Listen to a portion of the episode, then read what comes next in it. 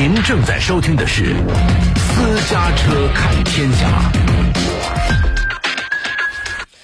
好，这个时间我们来关注今天的重要新闻。日本政府四月十三号早上正式决定，将一百二十万吨的核废料排入太平洋中。此举呢，引起了全世界人们的担忧和不满呢。日本排放的核废料看似是在自己海域周围，可随着洋流的推动，这些高辐射物势必会流遍全球。首当其冲的就是中国、太平洋岛国和澳大利亚。日本无视国际社会和周边国家的反对，依然是决定要排污这个核污水入海。如何看待日本这种一意孤行的行为呢？走进今天的非常评论。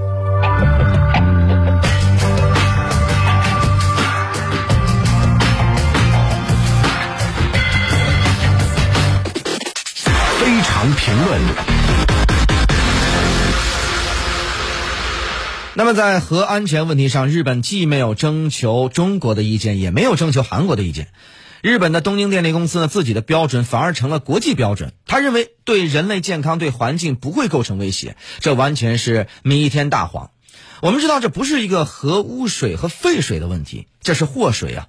要么日本要把这个祸水泼到其他国家，泼到这个全世界，这是他要达到的一个目的。希望通过把祸水稀释来降低对日本自身的伤害。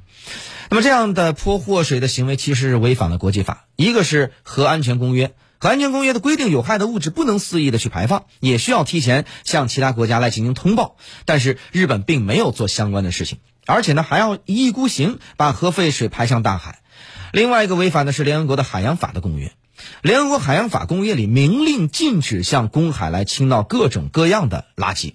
包括其他一些废物，尤其是核废物、核废料 这种是人类的公敌，所以日本政府呢这种倒行逆施、完全不顾国际公义、不顾国际法的举措，必然会遭到国际社会的谴责。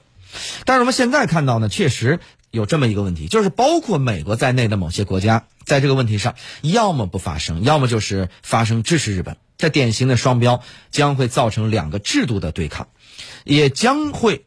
让日本的老百姓啊深受其害。那么这个问题上，我们确实需要把这个日本的菅义伟政府和日本的一些民众分开，因为日本的相当多的老百姓都是反对的，包括一些民间组织，但是反对无效。希望在未来两年，这个事情啊是可以有所转机。国际社会也应该更多的发声来谴责日本政府，让日本政府收回成命。好了，私家车看天下，我是谢飞，稍后我们继续关注。您正在收听的是。